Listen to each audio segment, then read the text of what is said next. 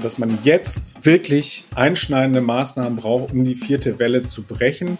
Ich glaube, und das ist das ungute Gefühl, was ich habe, dass diese Erkenntnis in der Politik noch nicht so verwurzelt ist, wie es eigentlich der Lage angemessen wäre. Der Dezember hat begonnen und das Coronavirus verbreitet sich weiter rasend schnell.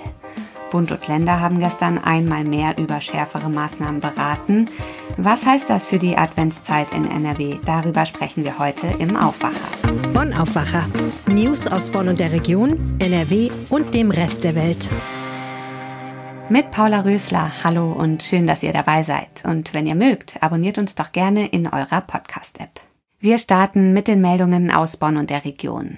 Die Reduzierung des BioNTech-Impfstoffs trifft nun auch die Impfpraxen im Brückenforum und der Südstadt.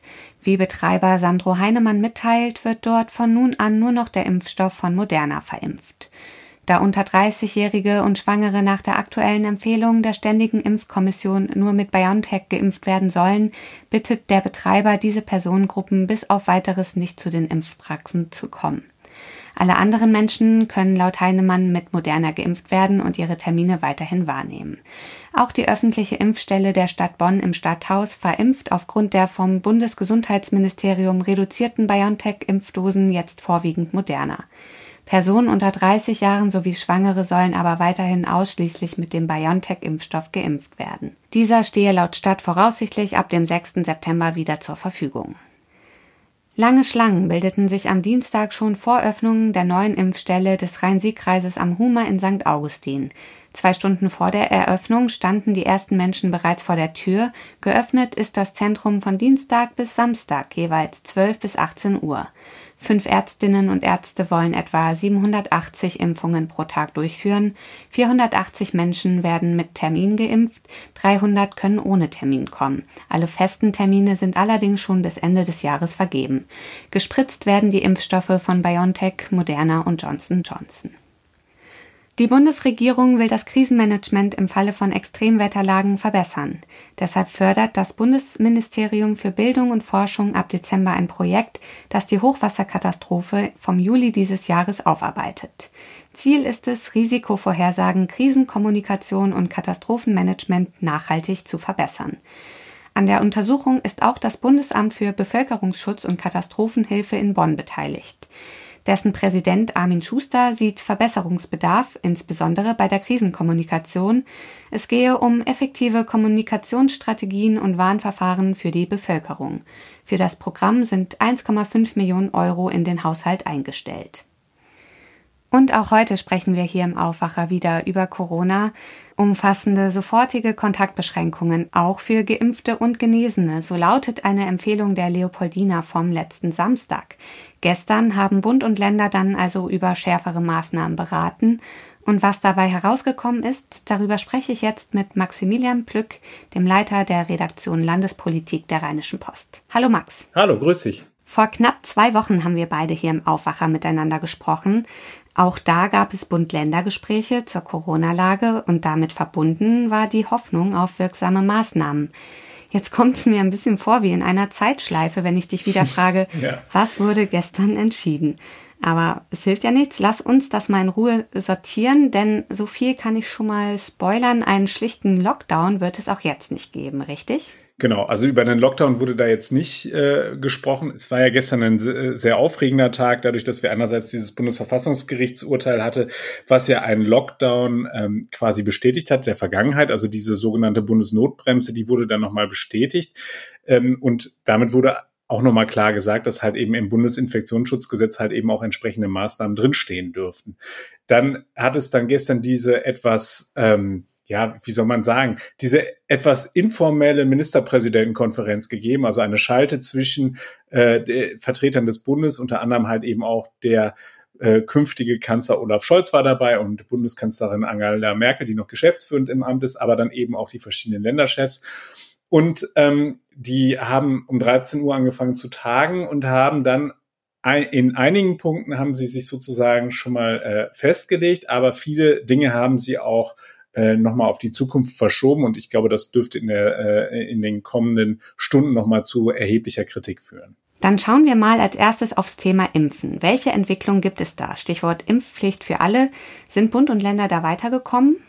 Also zunächst einmal gab es die Verabredung dazu, dass man äh, das Impftempo deutlich erhöhen muss und will, dass man bis äh, Weihnachten 30 Millionen Menschen entweder äh, erst, zweit oder dritt geimpft haben will. Das ähm, wird dadurch möglich werden, dass man weitere Berufsgruppen da ähm, zu Rate zieht. Es gibt einen Vorstoß von den SPD geführten Ländern, von der sogenannten A-Seite, und die haben äh, in einem Vorschlagspapier festgehalten, dass man auch die äh, Apotheker und die Zahnärzte in die Impfung mit einbeziehen sollen. Das ist auch Haltung des NRW-Landesgesundheitsministers äh, Karl-Josef Laumann von der CDU. Also der hat sich ähnlich äh, in der Vergangenheit geäußert. Das muss allerdings der Bund entscheiden. Das ist sozusagen das eine.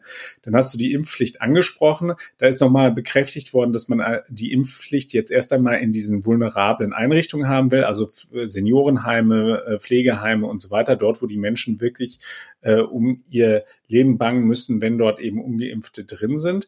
Und es soll aber auch eben vom Bund eine, äh, eine bundesweite Impfpflicht vorbereitet werden. Da stehen natürlich große rechtliche Fragen äh, dahinter, wie das Ganze dann vonstatten gehen soll. Ähm, aber da haben die Länderchefs klar nochmal den Auftrag erteilt, dass das jetzt kommen soll. Und ähm, so wie man hört aus den Gesprächen, hat auch Olaf Scholz äh, zugesagt, dass man dann das eben auch entsprechend prüfen möchte. Okay, mehr Impfungen. Eventuell kommt dann auch irgendwann die Impfpflicht. Aber was wollen Bund und Länder ganz unmittelbar tun, um der dramatischen Entwicklung in den Krankenhäusern etwas entgegenzusetzen? Genau, also da äh, sind jetzt verschiedene Konzepte, die dort im Raum stehen und die werden dann eben morgen bei der nächsten offiziellen Ministerpräsidentenkonferenz besprochen werden. Das, was schon mal klar ist, ist, ähm, dass sie sich äh, dazu äh, aus oder dafür ausgesprochen haben, dass man sagt, Großveranstaltungen müssen deutlicher begrenzt werden. So, dann ist jetzt die Frage, was heißt das? Es gibt ja beispielsweise Länder, die plädieren dafür, dass es ähm, im Fußball sogenannte Geisterspiele gibt. Das heißt also, unter Ausschluss der Zuschauer sollen dann äh, die Bundesliga-Profis kicken. Ähm, da ist aber in NRW die Haltung eine andere. Da habe ich zum Beispiel aus der gestrigen CDU-Fraktionssitzung gehört, dass man sich da vorstellen kann, dass man eben die Zahl auf ein Drittel ähm, begrenzt.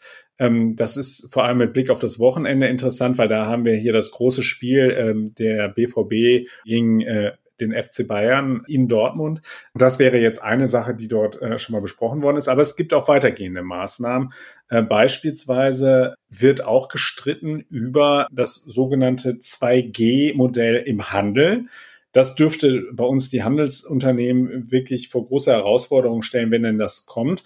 Und so, so wie ich das höre, ist das jetzt auch nicht unbedingt die favorisierte äh, Lösung von NRW. Das ist, kommt auch von der A-Seite, also von den SPD geführten Ländern. Das würde dann bedeuten, dass äh, ungeimpfte nicht mehr äh, in, in den Modeladen dürfen. Also ich glaube nicht, dass sie das sozusagen auf den, auf den Lebensmitteleinzelnen kannst du es nicht ausdehnen. Das wird rechtliche Probleme geben, weil die Menschen müssen sich ja auch immer noch versorgen.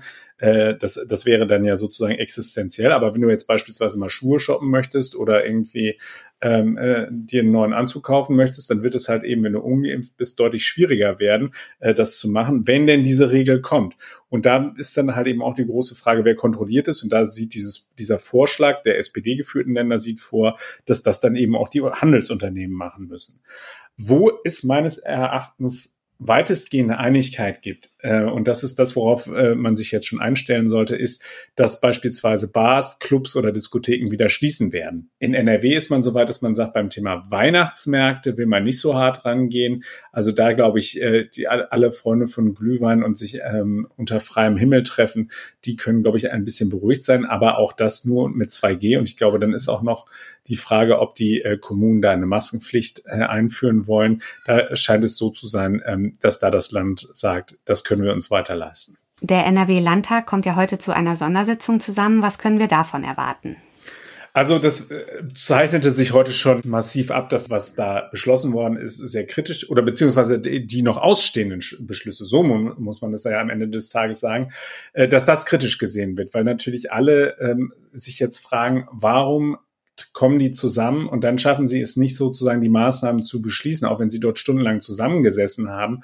Weil einfach ja natürlich diese Dringlichkeit jetzt im Raume steht. Jetzt muss man schnell handeln. Das hat beispielsweise auch die Chefin des Deutschen Gewerkschaftsbundes hier in NRW, Anja Weber, mir gesagt. Sie meinte eben, dass sie da völlig, völliges Unverständnis dafür hat, dass da immer weiter so gezögert wird. Da müsste jetzt dann wenigstens bei diesem Bund-Länder-Treff, bei diesem offiziellen Bund-Länder-Treff, das morgen stattfindet, müssten dann eben auch entsprechende Maßnahmen beschlossen werden. Aber ich glaube, dieser Wille ist tatsächlich da.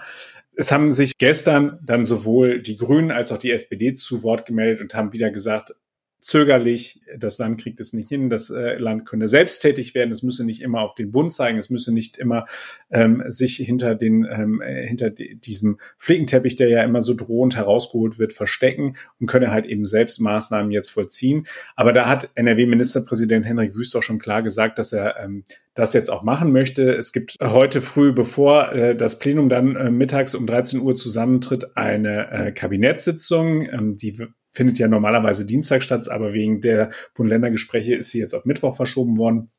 Und da werden dann Maßnahmen besprochen werden. Dabei wird unter anderem natürlich auch die äh, Wiedereinführung der Maskenpflicht im Unterricht eine Rolle spielen, äh, die ja ähm, schon verkündet worden ist von Frau Gebauer.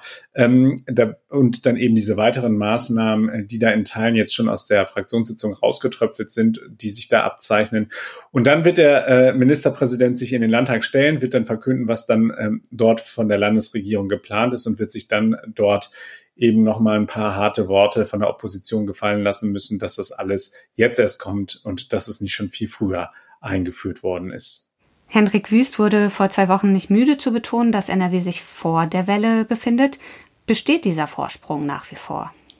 Also es ist tatsächlich so, dass die, ähm, dass das Land beispielsweise, was das Boostern und Impfen angeht, relativ gut dasteht. Ähm, dass, ähm, äh, also wenn wir uns jetzt die Flächenländer angucken, und natürlich haben wir nicht äh, solche horrenden äh, Infektionszahlen, wie sie, wie sie jetzt beispielsweise in Sachsen, Thüringen, in Teilen von Brandenburg oder eben auch in Bayern erleben.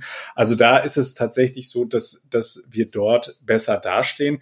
Aber es ist halt eben äh, bei Corona sehr perfide. Also das haben wir schon häufiger mal erlebt. Wir hatten beispielsweise am Anfang ähm, wahnsinnig hohe Zahlen in NRW, als wir äh, am Anfang der Corona-Pandemie standen und hier äh, in Gangelt Karneval gefeiert wurde und sich das dann halt eben zu einem Superspreader-Event ausgewachsen hat. Dann kamen die Reiserückkehrer aus den Skigebieten äh, vornehmlich dann wieder zurück nach Bayern. Dann verlagerte sich die Welle dahin. Also das ist alles sehr, sehr durchlässig und vor allem, wir stehen ja jetzt vor der Sondersituation, dass wir mit Omikron eine neue Virusmutation haben, die ähm, sich ja offensichtlich, soweit man das bislang beurteilen kann, deutlich äh, schneller ausbreitet als die sogenannte Delta-Variante, die sich ja schon deutlich schneller ausgebreitet hat als die Ursprungsvariante, also die möglicherweise hier demnächst auch dominant sein könnte. Und da weiß man noch relativ wenig. Da weiß man auch noch nicht, wie beispielsweise sich dort die Impfungen auswirken. Insofern, ähm, also es ist eine, es ist eine schwierige Situation. Und bei uns ist es tatsächlich auch so, dass in den Krankenhäusern die Situation jetzt offensichtlich doch angespannter ist. So ähm, berichten mir Teilnehmer der gestrigen Fraktionssitzung der CDU, dass beispielsweise sich dort auch Karl-Josef Laumann, der NRW-Gesundheitsminister, zu Wort gemeldet hat und dass der dabei hat auch schon anklingen lassen, äh, dass man in einigen Krankenhäusern jetzt schon wieder darüber spreche, dass man planbare Operationen verschieben müsse, um eben dort Kapazitäten freizuhalten, äh, damit man gerüstet ist für diejenigen, die dann da halt eben mit einer Corona-Infektion landen und die dann äh, ECMO brauchen, also die beatmet werden müssen müssen und so weiter. Also es ist ähm, so, man ist ein bisschen besser da als, äh, als äh, so manches andere Bundesland, aber äh, dass die Situation bei uns angespannt ist, ich glaube, da äh, wird keiner irgendwie eine andere Einschätzung haben, es sei denn, er verschließt die Augen vor der Realität. Wie schätzt du die Lage ein? Das, was gestern auf den Weg gebracht worden ist, reicht das aus? Wir müssen jetzt wirklich abwarten, wie weitgehend die Maßnahmen sind, auf die sich die Länderchefs dann am Donnerstag einigen können. Es ist, es ist schwierig zu beurteilen. Ich glaube tatsächlich, dass grundsätzlich es richtig ist, dass man sagt, man erhöht den Druck auf die Ungeimpften, dass man da wirklich nochmal den ein oder anderen jetzt doch etwas nachdrücklicher in die richtige Richtung äh, drängen muss. Inwieweit wir es schaffen, jetzt mit den Maßnahmen, die da in Rede stehen, die vierte Welle zu brechen, wenn ich mir ansehe, dass weiterhin offensichtlich auch in NRW es geplant ist, dass die Leute halt eben ins Fußballstadion gehen und danach, wenn das Spiel zu Ende ist, werden sie ja nicht nach Hause gehen, sondern dann gehen sie halt eben auch in die Kneipen. Es könnte auch sein, dass es da halt eben auch eine Ausweichbewegung gibt, dass die Leute dann halt eben äh, versuchen werden, Rudel gucken in den Kneipen. Und ich bin mir da unsicher. Ich glaube, am Ende des Tages, das, was ja sowohl die Leopoldina sagt, als auch ähm, was halt eben verschiedene Virologen vorher ja schon immer wieder gesagt haben, dass man jetzt wirklich einschneidende Maßnahmen braucht, um die vierte Welle zu brechen. Ich glaube, und das ist das ungute Gefühl, was ich habe, dass diese Erkenntnis in der Politik noch nicht so verwurzelt ist, wie es eigentlich der Lage angemessen wäre. Maximilian Plück war das mit aktuellen Entwicklungen und Einschätzungen zur Corona-Lage. Danke, Max. Sehr gerne. Und auf diese Meldungen möchten wir euch auch aufmerksam machen. In Stockholm werden heute die alternativen Nobelpreise verliehen. Bei der Auswahl der Preisträger bleibt sich die Right Livelihood Stiftung treu, Ausgezeichnet werden wie so häufig keine prominenten Namen, sondern große Kämpfer für Menschenrechte, das Klima und die Umwelt. Die Juristin Mate Vandu aus Kamerun wird für ihren Einsatz für Frauen- und Mädchenrechte geehrt, die Kanadierin Freda Husen für ihr Engagement für die Rechte von Ureinwohnern und der russische Umweltschützer Wladimir Sliviak für seinen Einsatz für den Klima- und Umweltschutz. Die Laudatio auf Sliviak hält die deutsche Klimaaktivistin Luisa Neubauer. Die drei Kandidaten für den CDU-Vorsitz treten heute gemeinsam in einem sogenannten Town Hall-Format auf. Norbert Röttgen, Helge Braun und Friedrich Merz werden sich dabei den Fragen der CDU-Mitglieder stellen. Am 4. Dezember soll dann erstmals eine Befragung der rund 400.000 Mitglieder die Vorentscheidung über den neuen Parteichef bringen. Das Ergebnis soll am 17. Dezember vorgestellt werden. Falls eine zweite Abstimmungsrunde nötig ist, beginnt diese am 29. Dezember. Die endgültige Entscheidung über den Nachfolger des amtierenden CDU-Vorsitzenden Armin Laschet sollen die Delegierten bei einem Parteitag am 21. Januar in Hannover treffen. In Nordrhein-Westfalen startet heute der neue NRW-Tarif Easy NRW. Mit dem Tarif soll das Fahren in Bus und Bahn einfacher werden. Man braucht ein Smartphone und eine App und kann dann ohne Kenntnisse der Tarife ein- und aussteigen. Abgerechnet wird nach Luftlinie. Ziel des zusätzlichen Angebots im ÖPNV ist, dass mehr Menschen auf Bus und Bahn umsteigen und die Mobilität in Nordrhein-Westfalen nachhaltiger gestaltet wird. Zum Schluss noch das Wetter und das bleibt ungemütlich. Es gibt immer wieder Schauer und auch stärkerer Regen kommt runter bei recht milden Temperaturen bis 11 Grad. Windig wird es auch, teils mit stürmischen Böen. Im Bergland sind auch Sturmböen möglich. Das war der Aufwacher vom 1. Dezember. Ich bin Paula Rösler. Danke fürs Zuhören und kommt gut durch den Tag. Mehr Nachrichten aus Bonn und der Region gibt's jederzeit beim Generalanzeiger. Schaut vorbei auf ga.de.